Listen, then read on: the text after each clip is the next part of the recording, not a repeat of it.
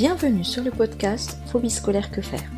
Nous allons décrypter ensemble la phobie scolaire, nous informer auprès des jeunes et des familles dont nous écouterons les témoignages et croiser le regard de professionnels qui s'impliquent dans l'accompagnement de phobies scolaires.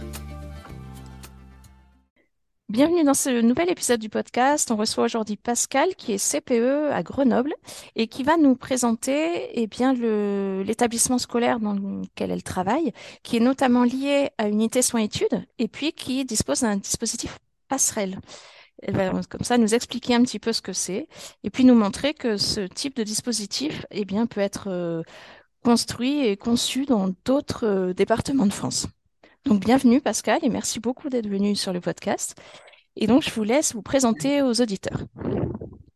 Oui, bonjour, bonjour à, tous. Euh, donc, je suis Pascal Donnet.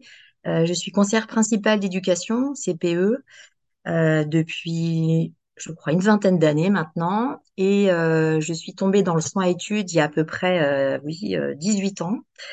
J'ai été CPE donc dans une clinique qui s'occupe, une clinique psychiatrique pour adolescents donc en souffrance dans cette clinique soins études, euh, il y a, il y a toujours un, lycée. Et puis ensuite, je suis repartie vers le système, on va dire, plus ordinaire. Et j'ai euh, pris, euh, il y a à peu près maintenant dix ans, la place de coordinatrice et conseillère principale d'éducation sur les dispositifs passerelles.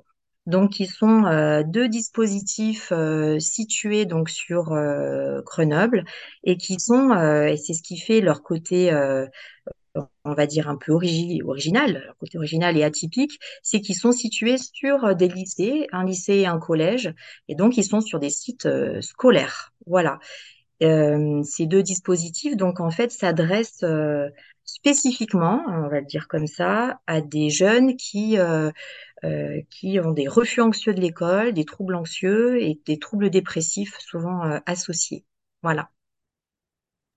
Euh, alors peut-être qu'on va commencer donc par la partie soins-études, parce que c'est chronologiquement, on va dire, celui dans lequel vous étiez en premier. Euh, qu'est-ce que vous pouvez un petit peu nous en dire? Parce que c'est vrai qu'on a tendance à entendre parler des soins-études. On sait qu'il y en a certains euh, plus connus en France parce qu'ils sont plus gros et puis ils font et du somatique et des, et du, des soins psychiques. Euh, Qu'est-ce que vous pourriez un petit peu nous dire sur le fonctionnement de celui où vous étiez? Comment se fait le lien aussi avec l'établissement scolaire? Parce que là, j'entends qu'il y a un lycée dedans.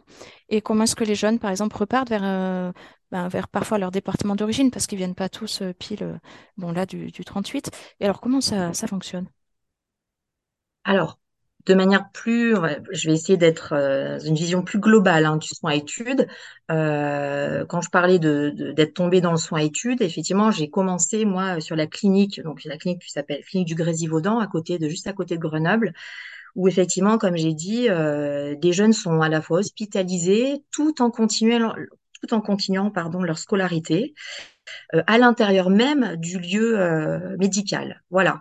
Et donc cette, euh, cette proposition de scolarité à l'intérieur du, d'une clinique hein, psychiatrique fait que petit à petit, plusieurs d'autres dispositifs en une quinzaine d'années ont, sont apparus. Hein, donc à la fois porté par le rectorat de Grenoble et la Fondation Santé des étudiants de France, pour pouvoir répondre comme un, guichet unique à, euh, à la diversité et à la euh, comment dire à la, à la à la demande, en tout cas à, la, à différentes formes de, de souffrance qui, qui sont apparus là depuis des dernières années, et donc de pouvoir permettre à des jeunes, mais pas seulement hospitalisés, hein, comme à la clinique euh, initialement, mais de permettre à des jeunes qui sont en souffrance, qui ont besoin pour certains d'être hospitalisés, euh, euh, de, de, trouver en tout cas, on va dire, une, un accompagnement scolaire leur permettant à la fois donc d'allier leur leur santé, en tout cas de pouvoir se, se, se guérir, euh, ou en tout cas euh, faire avec la maladie hein, pour certains, tout en continuant leur projet scolaire. Voilà.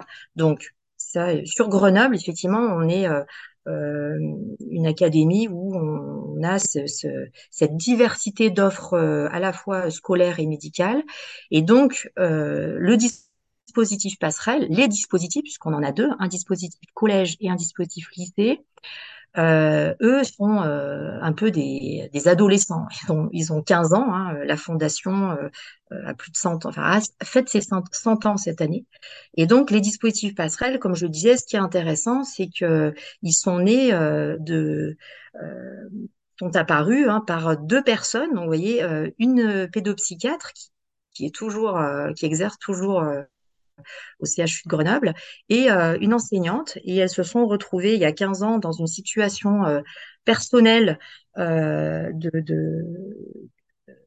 d'impuissance face à leur, face à leur, leur enfant, et puis, ou bien en tout cas en, voyant déjà depuis une quinzaine d'années apparaître ces phénomènes de, refus anxieux de l'école, qui au fond, on, voit bien, hein. moi je me souviens, il y a 15 ans, même 18 ans, collège, on n'en parlait pas de, ça. hein, euh, voilà.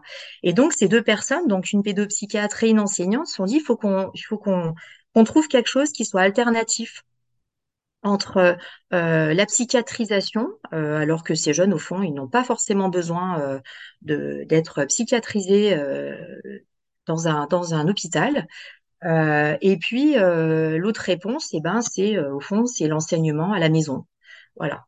Donc, euh, c'est comme ça qu'est né le, les dispositifs passerelles, soins études, parce qu'en fait, on continue, euh, euh, voyez, on est dans cette continuité de ce qui existe à la clinique, euh, de travailler euh, de manière euh, complémentaire. hein. Chacun reste dans son, dans ses espaces euh, symboliques et professionnels, mais on est ensemble.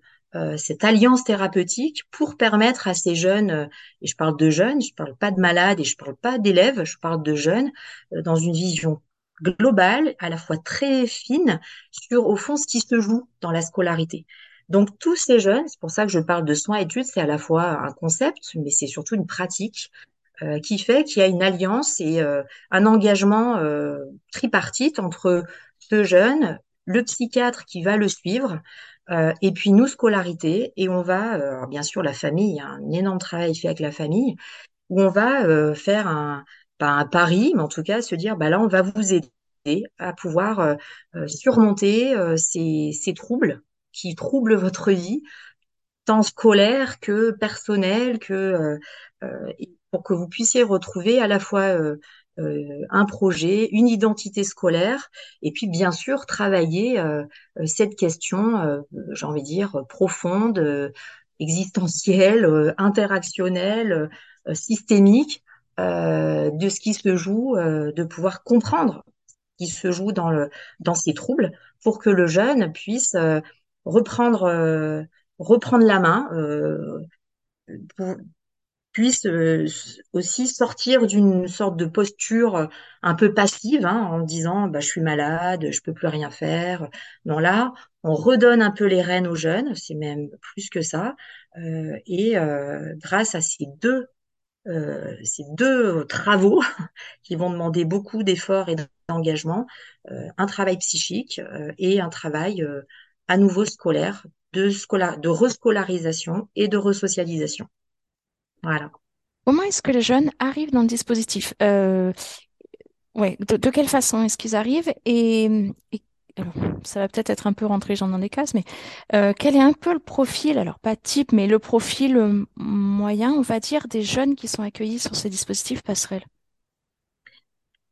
Alors, euh, donc je vais juste parler quand même, que ça c'est important de comprendre comment effectivement ces jeunes rentrent, parce c'est- il y a quand même tout un process, comme on dit maintenant. La première chose, souvent, ce qui se passe, c'est des familles qui nous appellent. Donc, ils ont repéré, euh, puisqu'on est quand même, alors on n'est pas encore très très visible, mais c'est un peu fait exprès, parce qu'on est vite là aujourd'hui, vite dépassé par les demandes, puisqu'on est on est deux petits dispositifs passerelles, j'y reviendrai.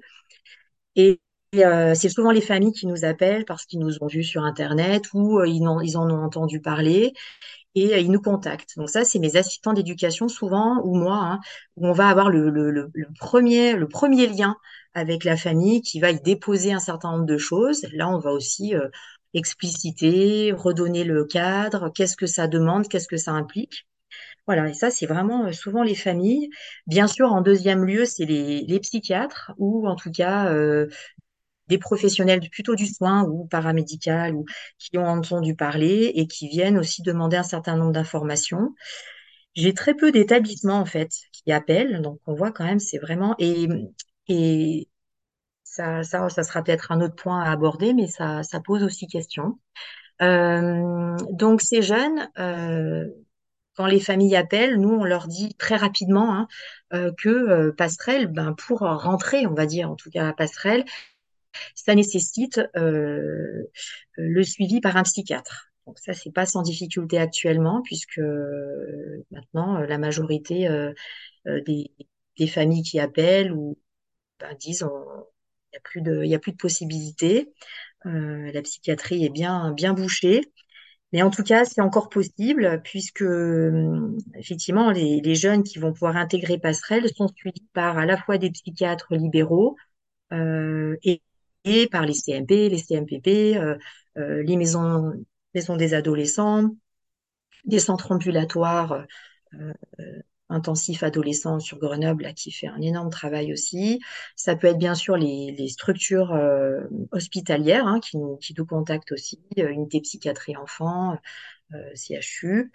Euh, donc c'est comme ça, c'est-à-dire que c'est vraiment euh, le médecin qui va me contacter, ou en tout cas ou une AS, une assistante sociale, ou une infirmière dans le cadre d'un CMPP, CMP, qui va m'appeler. Et euh, en tout cas, moi, je vais à chaque fois demander d'avoir un lien direct au téléphone hein, avec le psychiatre pour qu'ensemble, on puisse voir le, la pertinence et le bien fondé de, de, cette possibilité d'intégrer euh, ce jeune. Et c'est très important puisque on va partir déjà de, de, de, on va commencer à essayer de poser ensemble des axes de travail par rapport à la problématique qui peut être amenée par le médical, euh, ou que moi je vais aussi, euh, euh, je vais aussi avoir parfois d'autres professionnels que le psychiatre qui va aussi me contacter. Hein, je pense à des éducateurs, euh, voilà, plus la famille qui aura pris contact aussi. Et à partir de là, euh, on va travailler, vous voyez, comment euh, travailler euh, cette alliance dont je parlais, comment la scolarité va pouvoir faire, euh, au fond, outil thérapeutique pour, ce jeune. Et à partir de là, si on est plutôt d'accord, euh, et bien là, je vais rencontrer la famille et le jeune. Et donc, c'est un, une rencontre, hein, je ne parle pas d'entretien de convocation, je trouve ça horrible. Euh, c'est vraiment une rencontre où le jeune va venir sur le site. Donc, si c'est un collégien, bah, sur le dispositif collège qui est vraiment situé sur un gros établissement. Euh, donc, il va venir dans ce lieu, comme ça, il va vraiment se le représenter, le sentir, le vivre, parce que souvent, on lui en a beaucoup parlé, le psychiatre, d'autres, la famille. Et là, il vient, au fond, s'en emparer lui-même. Il va, il va m'entendre puis, selon ce qui va se passer dans l'entretien, il va pouvoir un peu m'exprimer euh, ce qu'il a pu vivre dans sa, dans son parcours scolaire.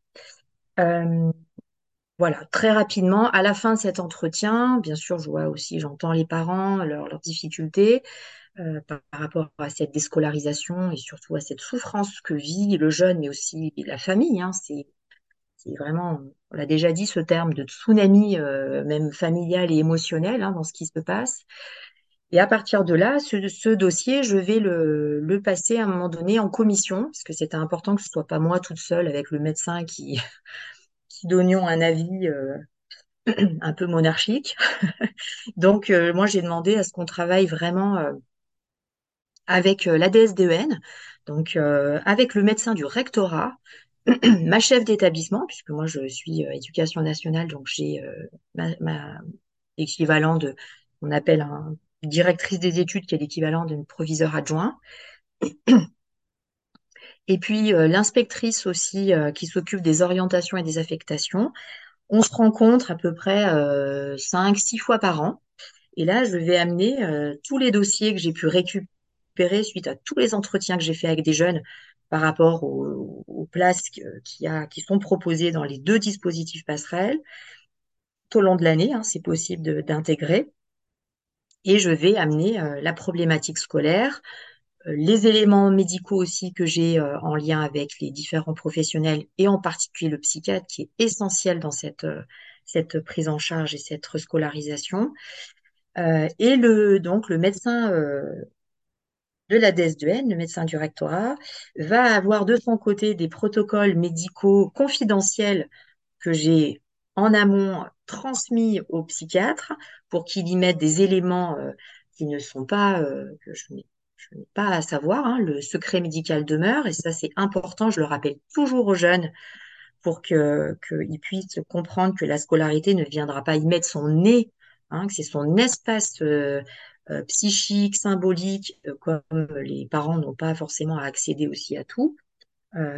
Et tout en, vous voyez, avec la subtilité, tout en étant clair aussi avec le psychiatre qu'on va travailler ensemble. Vous voyez, c'est c'est d'être vraiment dans jamais être trop intrusive, rester à sa place, tout en étant dans un secret partagé où effectivement j'ai un certain nombre d'é- d'éléments qui me sont euh, donnés. Euh, je vais en partager euh, certains avec les professeurs parce que ça va me sembler ensuite très important qu'ils puissent au moins avoir, sans entrer dans les détails, des éléments de compréhension par rapport à la souffrance et aux, aux- empêchements que va pouvoir vivre peut-être encore dans la scolarité ce jeune. Et en tout cas, c'est extrêmement important d'avoir cette, euh, cette limite. Voilà.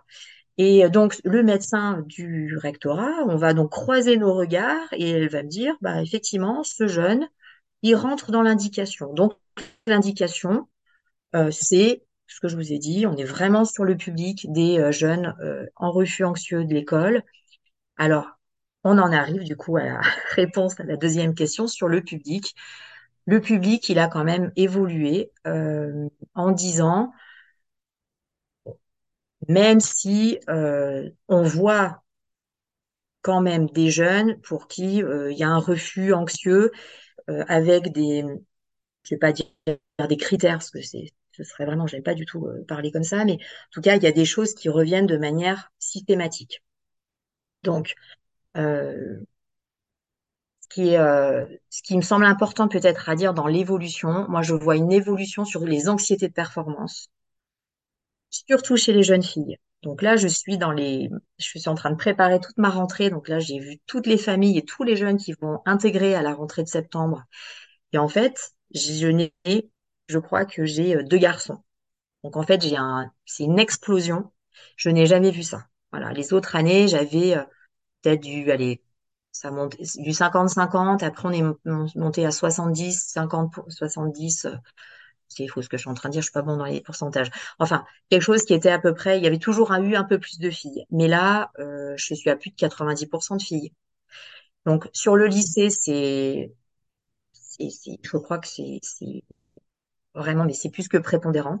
euh, surtout sur les premières et terminales. Bon, là, on a vraiment des jeunes filles qui sont, qui arrivent dans des états d'épuisement, euh, quasiment de burn-out, euh, beaucoup d'angoisse euh, liée donc au à la à la performance scolaire, à l'anxiété due euh, depuis quel depuis ben depuis le Covid avec la réforme du bac qui a eu quand même un impact très très important paradoxalement alors que contrôle continu semblait euh, quelque chose de plutôt euh, sympathique, euh, puisqu'il évitait le, le coup près de la, des examens, enfin en tout cas, de, et en fait, c'est pas du tout ça. C'est-à-dire que du coup, on a des, des élèves qui sont constamment euh, sous pression, et donc nous, notre travail, euh, c'est de constamment euh, dédramatiser les enjeux scolaires, dédramatiser euh, euh, la peur de l'échec, la peur de pas réussir, la peur de depuis bientôt, euh, comme je dis bientôt à la maternelle, ils, par- ils vont parler de Parcoursup. C'est quasiment ça, hein. C'est-à-dire que du coup, des parents extrêmement angoissés en disant mais comment ils vont faire? Elle, a elle a raté sa seconde, mais voilà. Et sur ces jeunes filles, on voit bien, hein, et ça j'en ai sur la question du public, les dispositifs passerelles, donc on est sur une indication effectivement psychiatrique, mais on n'est pas dans le, on n'est pas dans le champ. Alors, je veux dire, attention à ce que je veux dire. On n'est pas dans le champ du handicap, mais on, on intègre aussi des jeunes qui euh, multiplient, j'ai envie de dire, les empêchements. Donc, euh, les troubles anxieux, ben oui, on, on, on rencontre des jeunes en grande souffrance qui ont euh, ça fait partie aussi de l'évolution du public. Euh, beaucoup de jeunes qui relèvent du, d'une reconnaissance handicap pour autisme. Voilà. Donc ça, c'est à, prendre en compte. C'est ce qui complexifie les choses. Il y a dix ans, c'était très rare d'avoir des jeunes qui avaient un, un diagnostic et qui, qui venaient à passerelle. Aujourd'hui, euh, j'ai une flambée des demandes, j'ai beaucoup de familles qui savent plus quoi faire, j'ai des, j'ai des établissements qui m'appellent en disant on sait plus comment faire, euh, on a mis en place des aménagements, et ESS, PPS, GVASCO, PAI, enfin j'en passe. Il n'empêche que ça fonctionne plus. Euh, on a des jeunes qui ont un, je disais, le public des jeunes qui ont des refus anxieux, ils sont pas déficitaires. Hein. Ils, ce sont des jeunes qui ont, en majorité, et je le montrais bien avec ces jeunes filles, ce sont souvent des jeunes qui ont eu des scolarités, euh, j'ai envie de dire, euh, parfaites. Voilà. Ou en tout cas, sans accroc apparent. Euh, et, euh, et puis, alors, ça va dépendre pour certains, hein, va se mêler aussi pour certains euh, des troubles des apprentissages, euh, des troubles effectivement liés à leur interaction, leurs troubles de la communication. Et donc tout ça, effectivement, ça va favoriser euh, des, troubles anxieux. Là, on va pas refaire euh, l'histoire, mais donc tous ces jeunes, euh, à la fois une grande diversité de jeunes, hein, euh, j'ai envie de dire un peu comme vous et moi, des jeunes avec un parcours scolaire, mais quand même, on, on observe où à un moment donné, ça va être émaillé de plusieurs petites ruptures pour certains. On voit des plusieurs indicateurs dans leur scolarité. Ça s'est fait de manière très très euh, euh, manière très euh, cachée, en tout cas voilà, très invisible. Moi, je les appelle un peu les invisibles, ces jeunes. Pour certains, on voit bien qu'il y a des grands moments dans la scolarité où ça va s'effondrer. Euh, le passage en sixième, le passage en seconde, là, il y a vraiment quelque chose qui peut euh, s'arrêter net. Euh, voilà, mais en tout cas pour le public, des jeunes qui peuvent quand même euh, cumuler en plus de ces refus anxieux liés à la scolarité, mais pas seulement, liés aussi à leur relation ou leur, un, trouble anxieux généralisé aussi hein, qu'ils peuvent vivre. Le harcèlement, bien sûr, est une problématique qui, qui apparaît quasiment dans tous les vécus scolaires. Donc voilà, ça c'est quelque chose qui vraiment les qui perturbe la, leur, leur scolarité, surtout leur relation à l'autre, et ils savent pas trop comment euh, s'en sortir. C'est la première chose dont ils parlent, hein, ces jeunes. hein. Quand je les interroge, ils disent pas qu'ils sont mauvais en maths ou qu'ils aiment pas l'histoire géo. Ils disent, moi, euh, ce qui est le plus dur pour moi, c'est l'autre. Voilà, avec un grand A. Euh, donc il y a vraiment un rapport euh, souvent agressif, euh, parfois, parfois même un peu persécuté, persécutant euh, avec l'autre, euh, tout ce qui est extérieur hein, à, à ce qui peut à soi. euh, et et c'est pour ça qu'on va euh, travailler avec ce, ce- ces jeunes sur pas seulement la scolarité, parce qu'au fond, alors je veux dire un peu comme ça, c'est pas c'est pas l'essentiel. C'est comme je dis, c'est souvent un prétexte. hein, pour venir aux soins, c'est en passant aussi par la scolarité, mais c'est vraiment de, de retrouver une existence relationnelle, interactionnelle, retrouver euh, euh, son du lien, hein, retrouver du lien avec les autres, avec les pairs hein, surtout, parce qu'il y a quelque chose qui s'est vraiment coupé souvent. Et puis euh, voilà, retrouver une existence sociale, euh, euh, citoyenne. Euh, dans un, mais dans un lieu scolaire avec d'autres jeunes qui se ressemblent un petit peu et en même temps qui sont très différents. Euh, et, euh, et surtout qu'ils puissent avoir un autre regard, c'est-à-dire qu'on les considère pas comme des malades, hein, puisqu'ils ne sont pas sur un lieu médicalisé, tout en considérant qu'ils ont des troubles et qu'il va falloir travailler le problème, les problèmes qui, qui se, qui se posent pour eux. Voilà. C'est intéressant tout à l'heure. Euh, c'est marrant, vous avez dit les jeunes filles qui arrivent en, en- en épuisement et vous avez dit elles seraient presque en burn-out. C'est rigolo parce que j'ai tendance à justement à faire une espèce de parallèle entre cet épuisement des jeunes qui peuvent plus parce qu'il y a trop d'éléments stresseurs autour d'eux. Enfin, et à la fin c'est c'est absolument plus possible d'emmagasiner euh, un nouvel élément et clac, on va plus en classe. Alors souvent ça fait déjà un petit moment que ça dure en fait. Alors soit ils font façade, soit bon.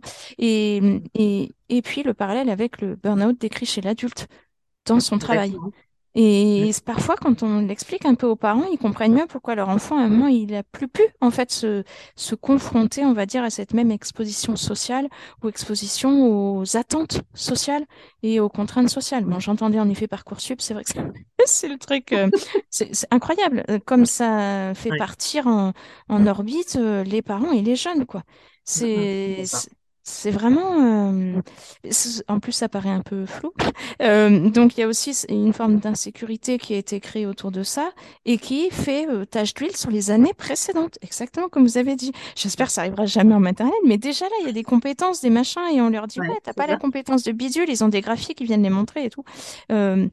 Bon, voilà, c'est un peu, euh, c'est un peu en effet un truc, un truc euh, un peu stressant au fur et à mesure toute la scolarité. Et puis euh, et, et c'est vrai que ça aboutit euh, en fonction bien sûr de comment le jeune va pouvoir réagir à tous ces événements, mais voilà entre celui qui en a rien à faire et qui, qui va un peu en dilettante, mais ça peut être aussi une façon de faire face, hein, et puis ceux qui vont plus pouvoir. C'est vraiment intéressant d'entendre ce terme euh, que vous employez aussi euh, sans qu'on se soit concerté du tout là-dessus avant. Euh, oui, c'est vraiment, ouais, c'est vraiment bien. Et ces jeunes, là, une fois qu'ils sont pris en charge, ils se sentent un peu soulagés de voir que ben, ils vont être accompagnés et, et ils vont être compris aussi. alors, c'est euh, ce que moi j'aborde dès dès cette première rencontre, hein, euh, puisqu'après j'ai pas parlé de toutes les étapes, mais euh, Euh, ce qu'on voit quand même, c'est que, c'est, en tout cas, c'est ce que nous on veut, on veut apporter, hein, c'est qu'il y ait une sorte de d'apaisement, hein, de soulagement, euh, et en même temps, euh, on est quand même dans la confrontation, c'est-à-dire qu'on doit, enfin, c'est pas on doit, parce que au contraire, c'est d'éviter aussi toutes les injonctions hein, qui ont été euh, auto euh, ingérées, auto intégrées hein, par toutes, ces- surtout ces jeunes filles, mais il y a aussi des garçons, hein, bien sûr euh, mais qui vont pas forcément l'exprimer de la même manière. Alors c'est vrai qu'on a parlé de l'épuisement là de ces jeunes filles, et, euh, et, et c'est vrai que très paradoxalement, hein, contrairement aux autres décrocheurs euh, qui pourraient être dans la bien, c'est bien expliqué ça hein, sur la question de la, la distinction entre le refus scolaire et puis le refus anxieux scolaire, c'est qu'on a au fond des jeunes qui sont euh, surinvestis euh, dans, dans cette scolarité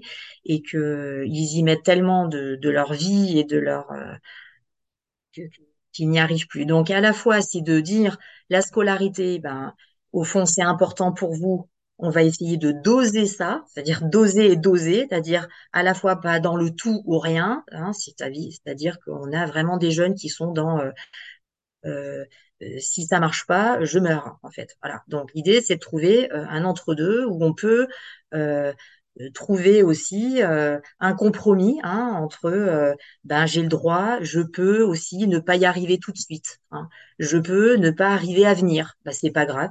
Alors moi en tant que CPE, je vais même euh, aller jusqu'à dire ben je vous autorise à arriver en retard par exemple.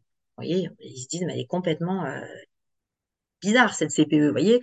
Donc, c'est très stratégique. Je peux aussi dire à une jeune qui travaille trop encore, qui est encore, puisqu'effectivement, cette scolarité à passerelle, elle n'est pas magique. Elle remet à chaque fois, au début en tout cas, en, acte, euh, ce qui au fond euh, tout un fonctionnement qui a été euh, intégré, mais qui est aussi amené par, notre propre institution, hein. c'est-à-dire c'est- toutes ces injonctions paradoxales. Et moi, j'ai pas peur de dire qu'aujourd'hui, notre école, elle favorise les troubles anxieux. Voilà, c'est une vraie réalité. Et donc, quand une fois, ça, je, l'exprime et je le dis avec le jeune, je dis maintenant, c'est important parce que ça déculpabilise. On a vraiment des jeunes et des familles euh, qui, comme vous disiez, ne seront pas à dire après tout, je m'en fous, euh, je fais plus rien, euh, je vais être zen et cool. En fait, ça fonctionne pas. C'est encore pire. Ça, le met, ça leur met une pression d'enfer. Donc, c'est de dire, il va falloir qu'on joue un peu avec ce- cette, cette institution, et j'ai pas peur de le dire, on en fait partie, on l'est. Donc c'est à l'intérieur que le jeune, on va aussi l'amener à réfléchir autrement à son fonctionnement et euh, comment ne pas se faire euh, euh, émotionnellement aussi euh, euh, dans des extrêmes. On voit bien, on a des jeunes qui réagissent. euh, Nous, un petit truc, bon, on va essayer de, on va essayer de prendre du recul. Eux, ils peuvent pas. C'est quelque chose qui va prendre des proportions psychiques et relationnelles intenses. Et donc, c'est de retrouver un juste rapport à ça. Bon, bah, j'ai eu une mauvaise note. Est-ce que, au est-ce que du, coup, euh, peut-être avant, bah, j'allais faire une TS. Bon, bah, là, je, je vais je pouvoir en parler. euh, je vais pouvoir essayer de comprendre pourquoi j'ai, j'ai pas réussi. euh, ça me met à mal, mais voilà, comment dédramatiser, mettre un peu de distance. Donc ça, c'est tout le travail qui est énorme avec le très subtil et avec les professeurs. Vous voyez, ça, c'est très important. Je me suis un peu perdue. Non, non, c'est impeccable parce que justement, on parlait de cette pression, en fait, euh, Voilà. mise par le système scolaire. Ça fait très globalisant, système scolaire, mais, mais Mm. bon, c'est vrai, quoi. Surtout, euh, ben, en fait, chez des personnes qui seront un peu sensibles. Euh, Oui. voilà. En fait, c'est, c'est, moi, ce que je trouve intéressant, enfin, c'est plus qu'intéressant, mais c'est, au fond, ces jeunes, ils viennent nous dire à nous, adultes, que, que, que, au fond, on, on marche sur la tête, quoi. C'est-à-dire que, à la fois, on est une institution, euh, et une société, hein, qui amène, euh, là, euh, on entend beaucoup parler du bien-être à l'école, du climat scolaire, euh, qu'il faut mettre les élèves dans les meilleures conditions. Et en fait, euh, Bon, ben, on le fait un peu. Ben, la preuve, c'est que Passerelle existe. Puis il y a d'autres euh, dispositifs. hein, euh, mais, mais au fond, euh, nos jeunes, ils ont bien compris qu'en fait, euh, c'était pas ça. hein. C'est-à-dire qu'il faut être performant, il faut réussir tout de suite. On n'a pas le droit à l'erreur. Les conséquences, si la note euh, elle est pas bonne, et ben comme on disait, hein, ils n'auront pas de contrôle continu. euh, il va falloir euh, éventuellement repasser des épreuves. Et ça, ces jeunes, ils ont des antennes. hein, ils ont bien vu comment ça fonctionne. Ils ont aussi une sensibilité par rapport aux interactions avec les autres. Euh, c'est-à-dire qu'ils ont compris aussi qu'il y a beaucoup de choses qui se jouaient entre la compétition des uns et des autres. Et, euh, et je trouve qu'ils nous amènent aussi à beaucoup nous interroger sur notre nos, nos fonctionnements, nous d'adultes, dans cette société et notre manière de travailler euh, aussi la scolarité. Voilà. Donc, euh, les dispositifs passerelles, c'est aussi tout un travail euh, euh, de réflexion pédagogique. Euh, c'est vrai que c'est une pédagogie très euh, individualisée où euh, bien sûr, euh, j'en ai pas parlé, mais ces jeunes ont parlé d'apaisement. Pour comment vient l'apaisement? Alors bien sûr qu'il y a, il y a, le travail psychique qui, au fond, s'est mis en place des, fois depuis très longtemps, mais qui, qui prend un- une nouvelle couleur avec la scolarité euh, puisque moi je vais trouver, je vais travailler comme j'ai expliqué, hein, des apports, je vais, je vais transmettre des, certains apports scolaires au médical pour qu'il puisse s'en saisir aussi dans le travail thérapeutique avec le jeune pendant les consultations ou sur d'autres lieux de soins. Et alors, euh, vous m'excuserez auprès des, des psychiatres et pédopsychiatres. En fait, on est un, gros dispositif qui fait euh, de la thérapie comportementale et cognitive au fond. Parce que ces jeunes, euh, on aurait très bien pu, euh, et c'est pour ça que ça a été quand même superbement bien pensé hein, par les deux personnes dont je vous parlais tout à l'heure. C'était quand même au fond déjà de manière un peu anticipatrice de se dire il va falloir que c'est, enfin il va falloir. Qui serait bien pour ces jeunes pour qu'ils puissent s'en sortir quand même de ces empêchements massifs, c'est qu'ils s'y confrontent donc euh, la question du problème, euh, le problème et la solution, euh, moi c'est quelque chose que que, j'amène toujours avec le jeune en disant au fond, bah, c'est ce qui va faire, c'est ce qui fait problème aujourd'hui. Par exemple, quand le jeune dit, ben moi je je peux plus, les évaluations je peux pas, parler à l'oral devant tout le monde je peux pas, rentrer dans l'établissement je peux plus, sortir de chez moi prendre un transport je peux pas, voilà. Tout ça, et ben je vais partir de ce que le jeune va me dire. Alors bien sûr en lien avec ce qui a été bien aussi avec le psychiatre, et on va travailler ça. Et donc ça commence, euh, cet apaisement dont on parlait, il va pouvoir, alors au début, il va être, euh, ça va, amener beaucoup d'angoisse. hein. Donc je dis, j'a- j'amène le jeune et la famille en disant, alors au moment de cette rencontre où le jeune, on n'a rien décidé, on n'a rien acté, euh, le dossier est pas fait, mais on est déjà dans cette idée où on va se projeter ensemble sur, ben, vous voyez, enfin, on peut peut-être imaginer aussi là que vous allez pouvoir vous en sortir de manière globale par ce dispositif. Et donc, je travaille énormément, enfin, ça c'est mon travail aussi de CPE, hein, je pense que c'est le cœur de notre métier, c'est travailler aussi euh, tout ce qui se joue euh, avant la scolarité, donc euh, comment je sors de chez, de chez moi, comment je viens, comment je rentre dans l'établissement, comment je m'installe avec parmi les autres, avec les autres dans, dans la classe, euh, et puis tous les temps interstitiels qui sont pour nos jeunes euh, juste euh, horribles souvent. hein. Bah, c'est ce qu'on disait. Une fois qu'ils sont en classe, j'ai envie de dire que euh, ils sont un peuvent se sentir sécurisés, et encore, si on a le temps d'en parler. Mais euh, cette question de l'apaisement, bah, en fait, elle va se faire par la confiance, c'est-à-dire que le jeune va expérimenter, c'est-à-dire il va se dire, mais en fait, je suis à nouveau capable de faire quelque chose que je ne pouvais plus faire. Et donc, c'est cette, euh, cette nécessité, enfin, cette notion de possible à nouveau, euh, c'est extrêmement important. Et donc, concrètement, euh, pour rendre possible, eh ben, il faut proposer quelque chose qui va pouvoir aider le jeune à refaire ce pas. et par exemple, on va attendre systématiquement, en tout cas en début, sur les premières semaines, voire les premiers mois pour les collégiens, mes assistants les attendent en bas donc euh, légèrement euh, en, retrait de la, du, grand euh, portail qui s'ouvre avec tous les élèves qui rentrent. Et ça, c'est un rituel qu'on met systématiquement. Et au moins, je vais en dire 99% des élèves lycéens et collégiens de passerelle sont déjà dans cette attente-là, qu'on les attende le matin. Et on va rentrer avec eux. Et ça, c'est déjà une première victoire. Parce qu'on a parfois souvent des jeunes qui n'arrivent même pas à sortir de la voiture ou à sortir du tram. Donc ça, ils savent qu'ils sont attendus. Alors comme disent les psychiatres, ils sont désirés fortement. on les attend vraiment, quoi. On est là pour ça. Et puis une fois qu'ils sont montés, alors je dis montés parce qu'au collège, on est sur un étage, on a nos lieux vraiment autonomes. Hein. on est situé dans un établissement, mais on a nos propres salles. Donc ça, c'est important avec notre propre équipe de profs. Sur le lycée, on est euh, dans le lycée, dans une cour, pareil, avec euh, un mini, mini lycée. Euh, on, a nos lieux dédiés vraiment à, ça.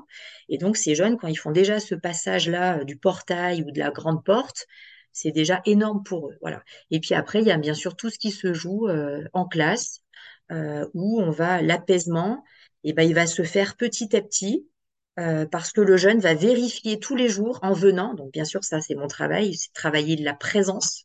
Moi, je ne parle pas des absences, je parle de la présence. Et que ce jeune, petit à petit, euh, on va faire baisser, euh, j'ai envie de dire, toutes les manifestations, enfin, toutes les manifestations. En tout cas, les manifestations anxieuses qui étaient les plus, les plus empêchante quoi pour euh, pour ce jeune. Et donc il va petit à petit accepter euh, de d'être en classe en petits groupes parce que maximum au lycée on va jusqu'à 10 vraiment 9 10 hein. et sur le collège on monte à 7 voilà 7 par classe à peu près et 9 10 par classe sur le lycée. Euh, une fois que ces jeunes on va dire, les symptômes euh, bruyants vont pouvoir petit à petit baisser, et eh ben, ces jeunes, très rapidement, ils vont pouvoir à nouveau être euh, disponibles pour les apprentissages. Et ça, on le voit, c'est-à-dire qu'ils vont à nouveau euh, être capables bah, de s'exprimer à l'oral, alors que souvent, souvent, ils sont très inhibés. Hein. Il y a eu vraiment des sentiments, les jeunes racontent, hein, des sentiments d'humiliation, de honte, de peur de s'effondrer devant les autres, la peur de vomir. Enfin, ça, je, connaissez. Il y en a vraiment, il y a beaucoup d'expressions de, souffrance et de mal-être. Et là, bah, il y a quelque chose qui, effectivement, euh, baisse la garde. Quoi. On a des jeunes qui vont pouvoir s'autoriser à être en fait, à nouveau un peu, enfin, à être ce qu'ils sont. Souvent, ils font plus semblant. Et donc, ils vont, euh, ce qui faisait au fond problème quand je les ai vus la première fois, bah, va peut-être être beaucoup moins prégnant. Après, on va travailler euh, effectivement euh, de manière très euh, décalée. par exemple, voilà, si un jeune n'arrive pas à faire une évaluation, on va pas lui dire ah mon pauvre, vous n'êtes pas capable. Non, on va dire ok, ben peut-être qu'aujourd'hui c'est pas possible. On, tente demain. Et souvent, le fait de décaler et que le jeune dise, mais en fait, c'est possible de ne pas être performant tout de suite, il se rend compte qu'au fond, bah, ça change à la fois beaucoup les choses par rapport à lui et son fonctionnement. Et en fait, nous, ça nous pose aucun problème. Voilà. Il n'y a pas à, faire plaisir aux profs, euh, il n'y a pas à vouloir décevoir. Euh, il déçoit personne, au contraire, cette capacité à pouvoir décaler euh, un fonctionnement, comme je disais, très rigide, souvent hein, lié au fonctionnement un peu psychique, et qu'on va travailler à chaque fois ce, décalage. Voilà. Bah, si on n'arrive pas à venir le matin parce qu'on est trop angoissé, on n'a pas dormi la nuit, on a regardé le, le mur toute la, toute la nuit parce qu'on n'arrivait pas à rendre un devoir, et ben au fond, on essaye quand même de venir, mais on vient en décalé. Voilà. Donc ça, c'est une priorité sur les trois premiers mois, en tout cas. On travaille parce qu'on sait que ça demande du temps euh, ce temps psychique, ce temps de reconfrontation à l'autre, euh, au système scolaire, enfin même dans un lieu euh, sécurisant et, et bienveillant, ça demande beaucoup de temps. Et en même temps, on peut pas non plus les mettre dans un dans une bulle euh, aseptique, enfin oui, aseptique, et anesthésiée où on va leur faire croire que en sortant de passerelle, puisque passerelle, ça veut bien dire que c'est quelque chose qui commence, mais qui va terminer. Et cette passerelle, c'est aussi une passerelle, alors bien sûr, entre le monde intérieur, la maison, et puis le monde euh, social et extérieur.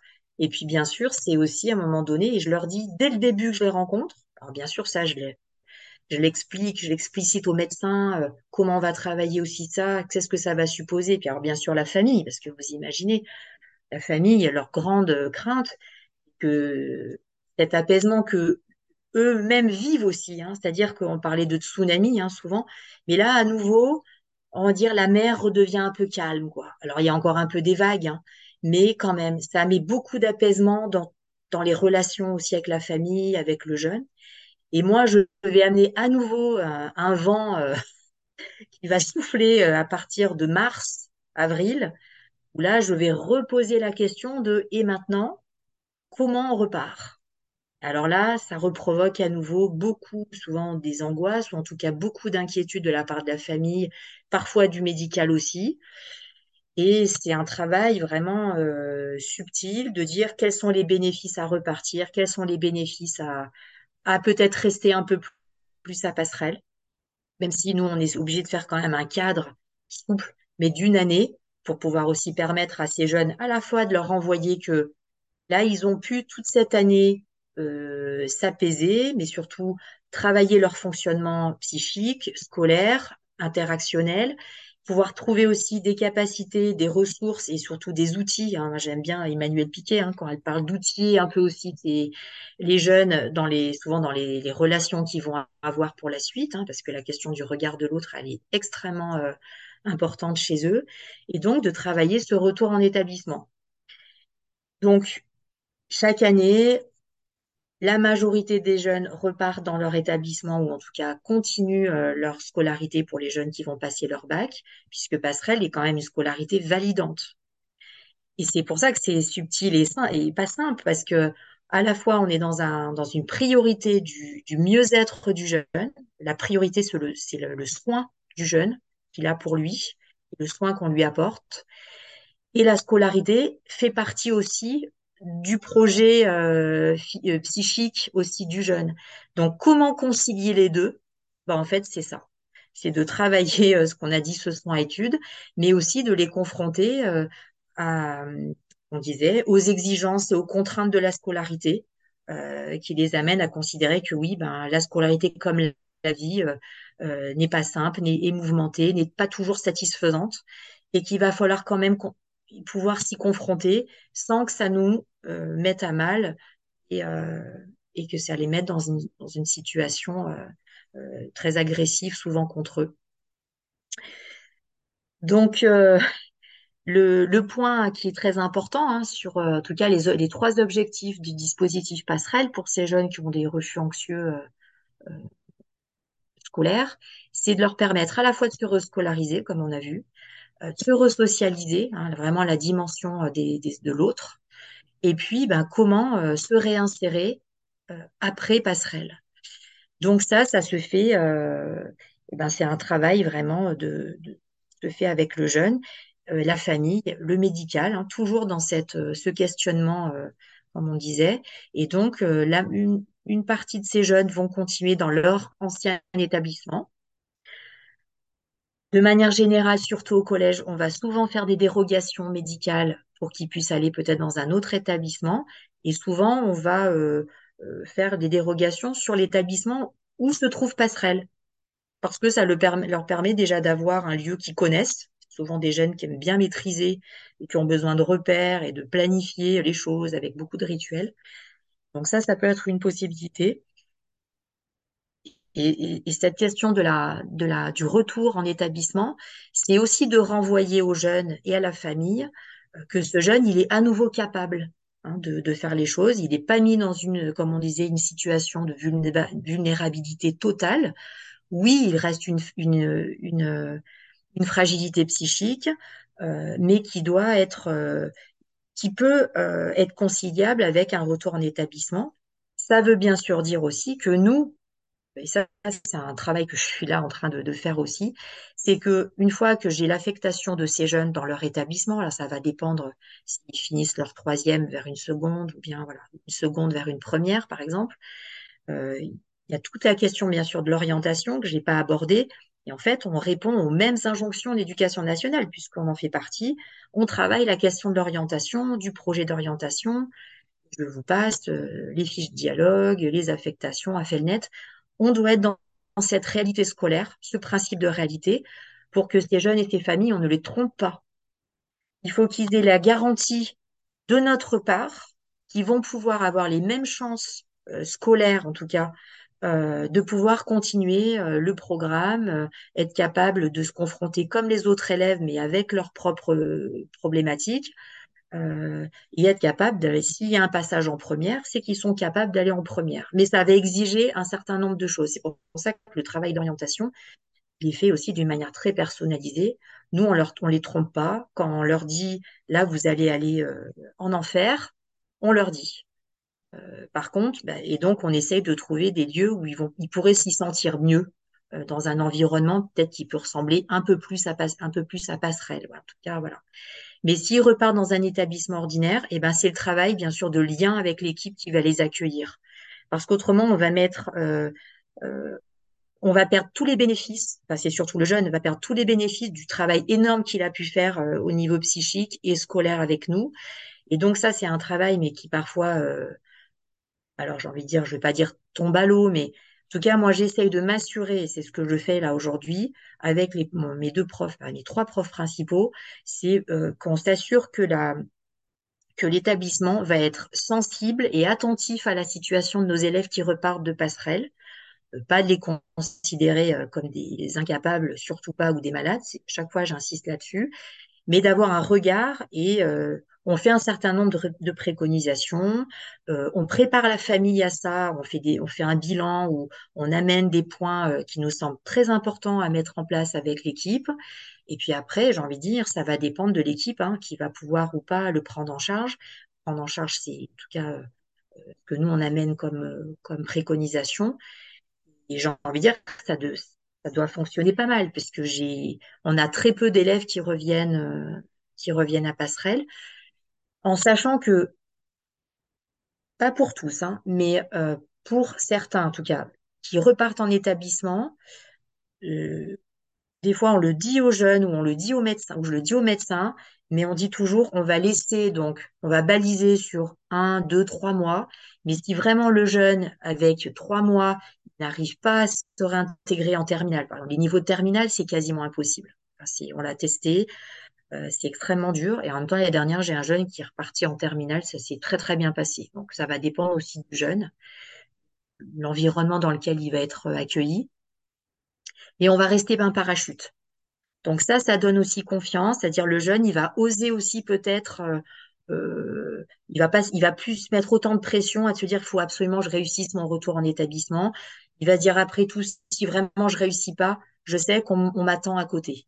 Et du coup, je pense que ça permet aux jeunes de mieux réussir à, réintégrer son établissement, parce qu'il sait qu'au fond, il n'est pas foutu s'il réussit pas. Voilà. Donc ça, c'est le travail de réimmersion.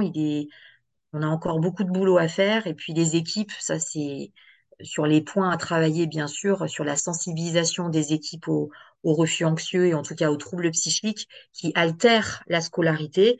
Euh, C'est quelque chose qui est fondamental. La plupart des équipes scolaires, euh, on voit bien, moi, quand ils me contactent ou quand on en parle lors des de réunions euh, soins-études, ils sont, ils sont dépassés, ils savent plus quoi faire. Donc, euh, c'est vrai que la, la- les réponses d'une scolarité sans études vient aussi apaiser hein, aussi les professionnels hein, scolaires parce que ils sont, ils sont perdus et en même et je pense que qu'il y a un travail aussi important à, faire pour que les équipes qui réaccueillent euh, des jeunes qui ont des, troubles anxieux et qui, qui garderont des, des angoisses encore hein, liées à la scolarité ou à d'autres euh, d'autres problématiques euh, peut-être plus, plus interactionnelles, euh, c'est important qu'ils puissent comprendre quand même le retentissement, ce que je disais, euh, et qu'ils ne considèrent pas ça comme, euh, on l'a déjà entendu, euh, de la paresse, de la fainéantise ou du cinéma, parce que je l'ai déjà entendu. hein. Et, ça, c'est un gros travail que, en tout cas, moi, je- j'espère faire sur les années à venir. Ce que j'entends, c'est que potentiellement, donc ça peut être transposable, comme on disait au tout début, je crois, sur d'autres académies, et qu'il faudrait des professionnels qui prennent confiance, mais tout comme avec votre dispositif, vous donnez, vous redonnez confiance dans la scolarité aux jeunes, à sa famille, euh, sur, euh, sur le lieu scolaire et sur ce que c'est que la scolarité. J'ai l'impression que c'est quand même beaucoup sur une notion de confiance, de confiance dans le jeune, enfin, la confiance en lui-même que le jeune peut avoir pour lui, ce qui évite, enfin, ce qui permet après d'éviter d'un certain nombre de manifestations anxieuses, là, comme on disait tout à l'heure, et puis euh, que des professionnels puissent avoir confiance que ce dispositif marche et, et peut bah, donner des, des résultats extrêmement positifs, vraiment. En fait, c'est voilà, c'est ça, c'est que après, vous l'avez compris, on prend peu de jeunes en, charge, j'aime pas dire en charge parce que c'est pas une charge, on rescolarise, euh, c'est sûr qu'à l'échelle d'une académie, euh, voilà, là, euh, on a scolarisé en grand, en gros, euh, on- 20 élèves euh, euh, sur le collège sur une année, 26 sur le lycée, ça paraît une, goutte, et en même temps, euh, c'est une vraie réponse. Euh, c'est c'est pas, euh, comme je disais, hein, c'est pas une réponse euh, purement scolaire. hein. Moi, des fois, je dis aux parents, mais vous savez, euh, si, si on travaille que la question scolaire, euh, il y a des boîtes qui le font très très bien. Hein, euh, je vais pas citer de, de marque.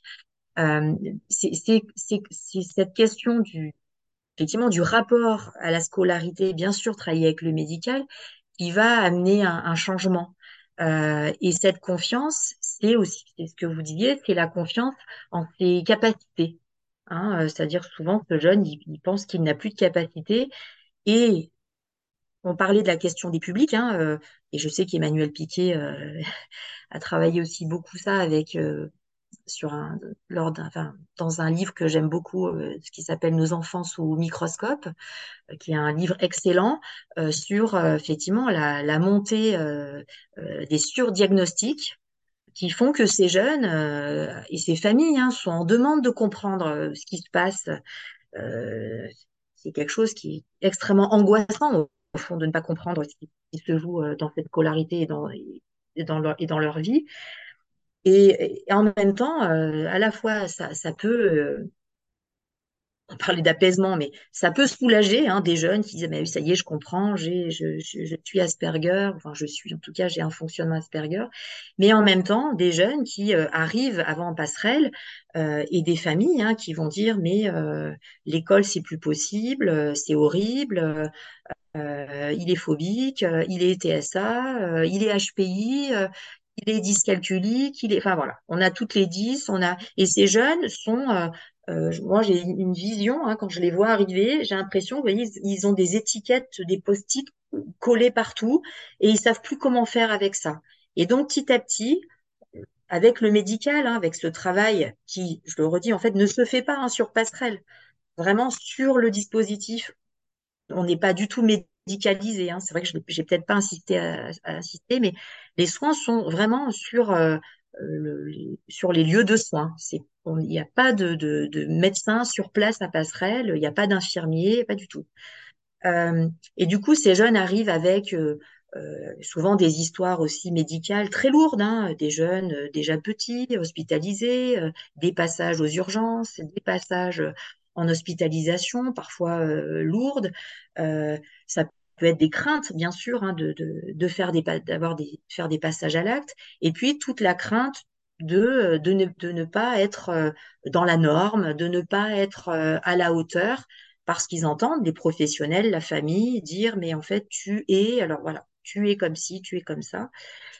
Et donc ça, ça les empêche. Hein, ça, ça, les empêche au fond de se risquer. Hein, L'apprentissage, c'est un risque. Hein, c'est le risque de, de ne pas correspondre, c'est le risque de faire des erreurs, c'est le risque, voilà. Et, et là, à nouveau, ils se mettent en risque, mais par une sécurisation euh, psychique, le petit groupe, les petits, donc petits groupes, petits effectifs, euh, un emploi du temps aménagé.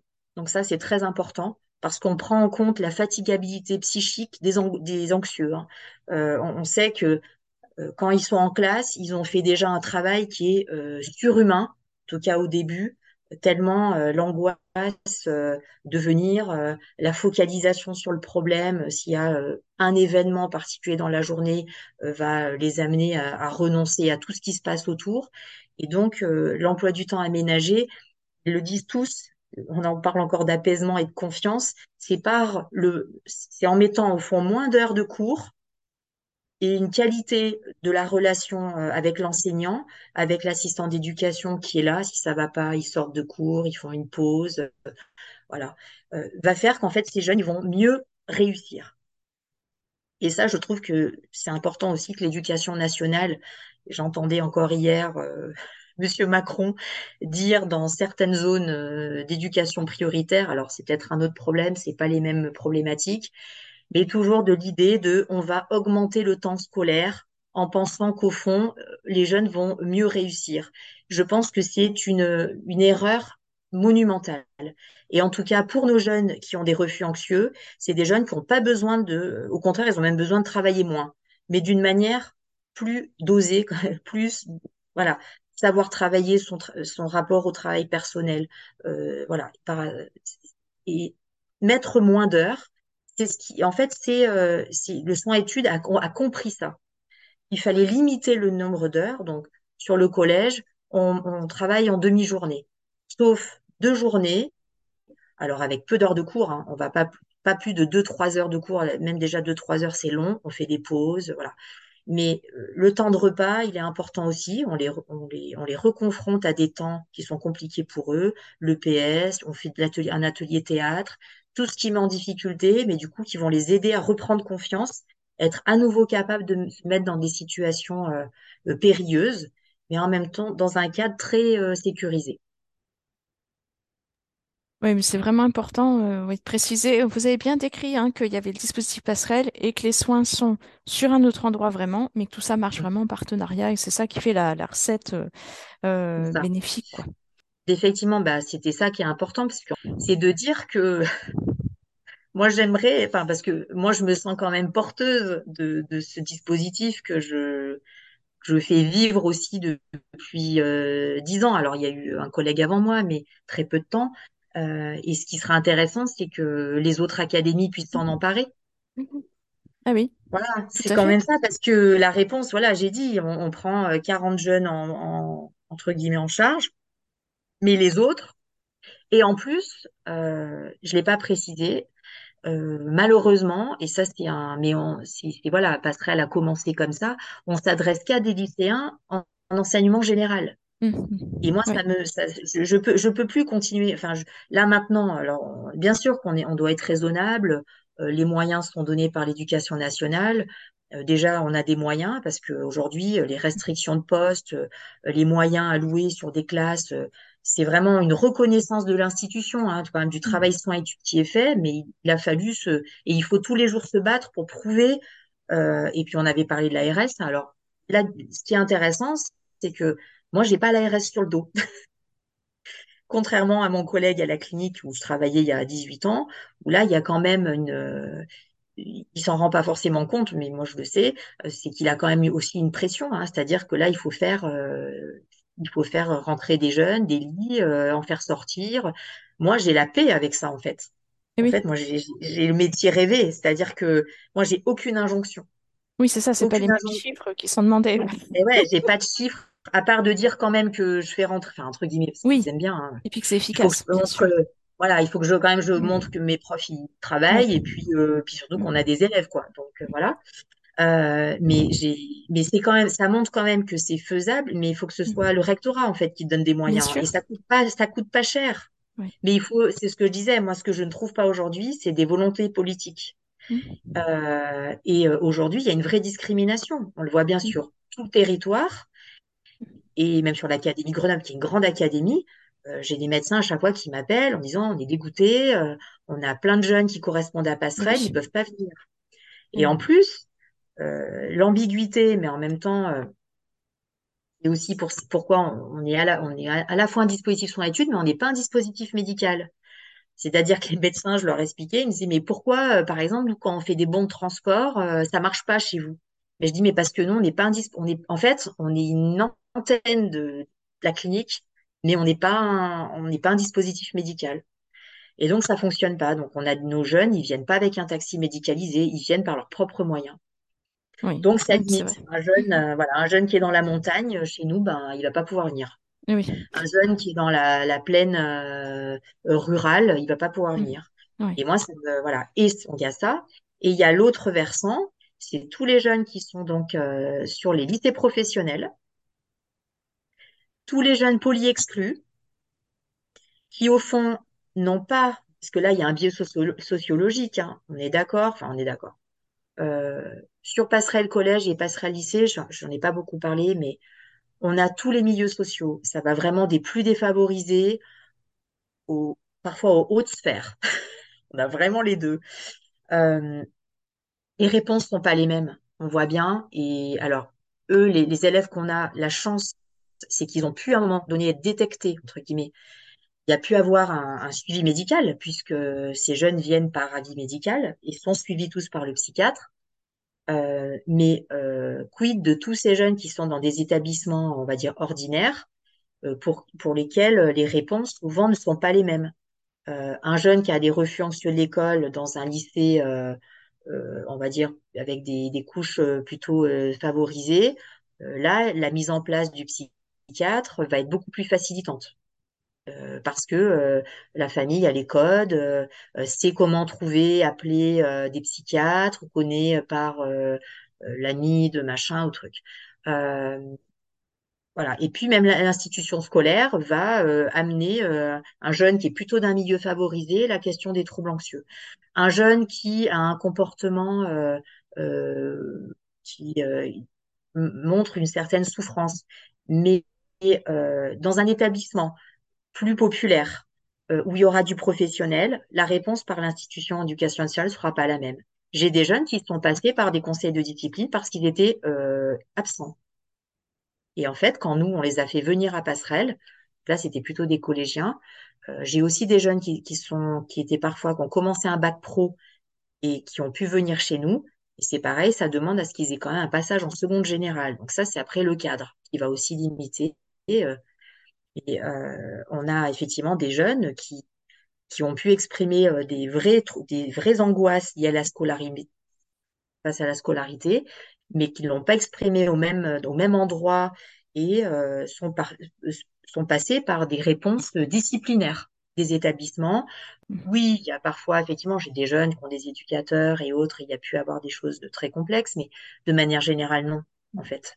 Euh, les familles, ils ont fait tout ce qu'ils pouvaient, ils n'ont pas tous les codes, ils n'ont pas tous les moyens d'accès aux, soins. Du coup, les réponses vont pas être les mêmes.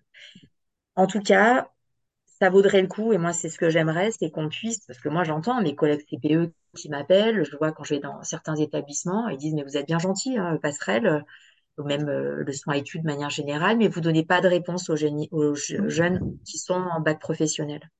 Et ça, c'est un vrai manque, et je pense que ce serait vra- vraiment bien qu'on puisse avoir un dispositif qui puisse aussi euh, entendre euh, et prendre en charge ces, Mm. ces jeunes euh, qui sont dans des manifestations peut-être un peu plus bruyantes. Alors là, on serait peut-être pas forcément dans les refus anxieux scolaires, mais en tout cas, peut-être dans un travail comme ça, euh, avec un, avec au moins l'évaluation d'un psychiatre sur ce qui se joue, euh, parce que ces jeunes, on sait bien qu'après, euh, euh, on peut aussi les retrouver en prison, hein. C'est-à-dire Oui. que il y a aussi, Il y a des, beaucoup de des- jeunes. il y a des soins études qui accueillent des jeunes qui ont des profils plus professionnels et qui vont justement aider euh, à orienter vers telle ou telle voie parce qu'ils sont en rupture euh, scolaire, mais sur raison psychique. hein.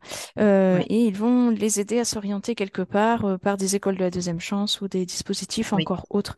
Parce que c'est vrai qu'il faut arriver à trouver. En tout cas, ce ouais, serait en effet formidable qu'il y ait une espèce de, de concertation nationale euh, pour qu'il y ait des choses qui s'implantent un petit peu partout et qu'on laisse personne sur le côté de la route, quoi. Voilà, ça c'est sûr. En tout cas, un énorme merci de nous avoir partagé ben, votre vécu et puis votre éclairage, voilà, qui est vraiment très intéressant. Merci beaucoup. Bah, merci beaucoup parce que c'est voilà, c'est important aussi de surtout de de redonner de l'espoir. Je pense que c'est le mot. Et que oui, euh, même si on est, et je pense aux familles, parce que c'est tellement difficile hein, de vivre euh, euh, bah, la déscolarisation, mais surtout la souffrance de son adolescent, et que à un moment donné, on est dans cette impuissance parentale, hein, pouvoir aider. Mais c'est important de, de savoir que, en tout cas, les dispositifs passerelles ou en tout cas des, des dispositifs qui peuvent, euh, qui existent euh, euh, sur, sur le territoire français, alternatifs à ce qu'on a dit, à la psychiatrisation ou au repli total à la maison avec une scolarité à, à domicile, existent. Et donc, il ne faut pas perdre espoir. Voilà, c'est important. Merci beaucoup. Merci. Ce podcast se veut informatif et il ne peut vivre qu'avec l'aide des familles et jeunes concernés ainsi qu'avec des professionnels impliqués et engagés dans le phénomène de phobie scolaire. N'hésitez pas à venir transmettre votre expérience. Pour cela, contactez-moi via l'Instagram podcast phobie scolaire que faire. Si ce podcast vous a plu, vous pouvez le noter sur les différentes applis de podcast et le partager à des personnes qui peuvent être intéressées. Merci à vous.